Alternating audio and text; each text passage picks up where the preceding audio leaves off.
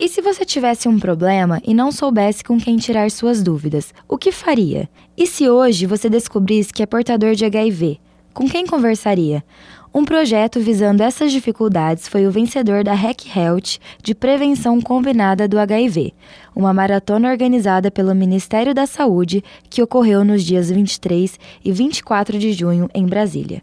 O objetivo dessa maratona foi promover o debate de novas abordagens e tecnologias que alcancem os jovens e incentivem a criação de projetos inovadores no campo da prevenção combinada de infecções sexualmente transmissíveis. A página no Facebook está associada ao Chatbot, um programa que simula um bate-papo com uma personagem fictícia que é portadora do HIV. Elias Teixeira de Oliveira, aluno de graduação da Escola de Enfermagem da USP em Ribeirão Preto, é um dos criadores do bate-papo e explica que o intuito sempre foi aproximar os jovens e tirar dúvidas sobre infecções sexualmente transmissíveis, direito e cidadania e, acima de tudo, a prevenção combinada. O projeto é um protótipo que vai ser analisado pelo Ministério da Saúde para decidir como a ferramenta vai ser aplicada. Em entrevista à Rádio USP, Oliveira explicou o funcionamento da ferramenta e qual é a sua importância para a população. O que é a prevenção combinada?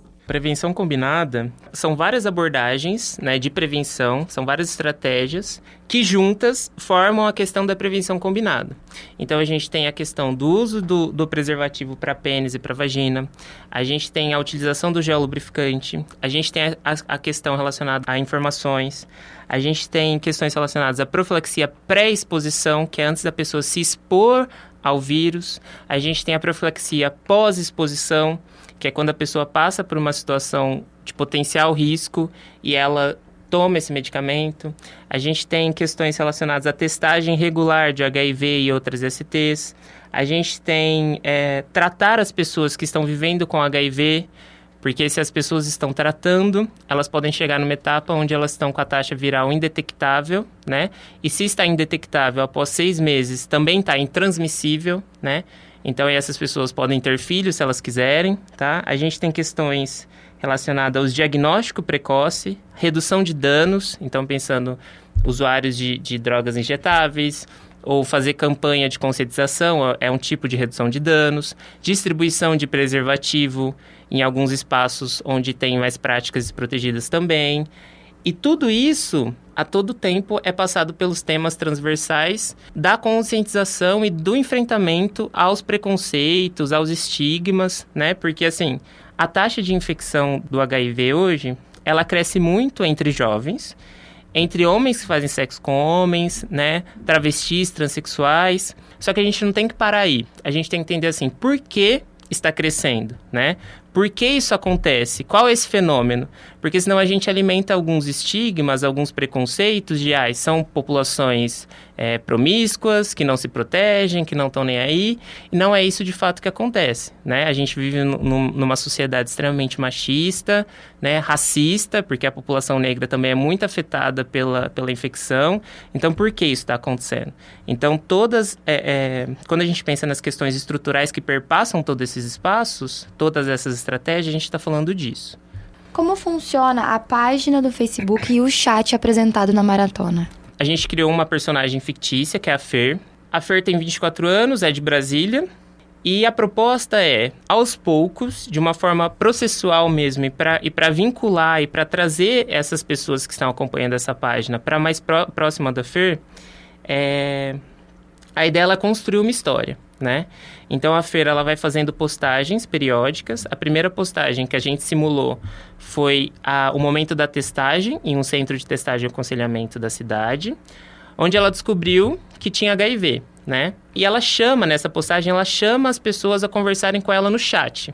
E é no chat que de fato está essa ferramenta que está envolvido esse programa por trás, que é o chatbot que a gente chama, que simula a conversa com outro ser humano, nesse caso a Fer. Então a pessoa chama a Fer no chat e elas come começam uma conversa. Daí tem duas possibilidades no início. Ou a pessoa pode, de fato, conversar com a Fer para conhecer a história dela e compartilhar alguns medos, alguns anseios, né? Ou fazer a, a, o caminho do quero tirar dúvidas.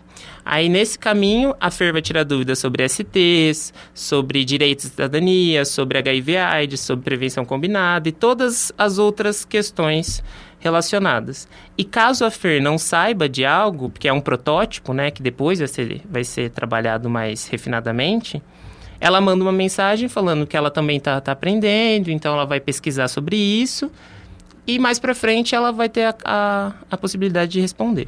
E a parte do sigilo, como é trabalhada? Atualmente, né, antes de... A gente divulgou a página, né, não era uma obrigatoriedade a gente divulgar a página no Facebook, mas a gente divulgou para a gente ver como ia funcionar. Mas as pessoas que têm acesso a essa página são só as oito pessoas que, comp que, que comporam a equipe. Então, nós, somente nós temos acesso a, a conversa que é tido dentro desse chat. Só que nós apenas olhamos o, o chat para o objetivo de refinar melhor essas informações que a gente é, alimenta o banco de dados. Então a pessoa foi e fez uma pergunta que a gente não tem no banco de dados ainda. Então a Fer faz essa, essa resposta, né, que ela vai pesquisar, e a gente também tem uma notificação de que a Fer respondeu isso. Então, se a Fer respondeu isso, é, é uma pergunta que a gente não tem capacidade de responder. Então, a gente vai e alimenta o banco de dados a partir daquela pergunta. E é assim que é o processual. Qual é o próximo passo do protótipo do Facebook? É, então, a próxima etapa agora é o, o, o, Ministério, o departamento né, do Ministério. Eles vão fazer uma reunião, eles vão se organizar. E a ideia é que essa ferramenta seja aplicada de alguma maneira, né? Porque tem várias questões envolvendo, né? Tem a viabilidade, tem questões de recurso e tudo mais. Então, a ideia é que seja é, aplicada de alguma maneira.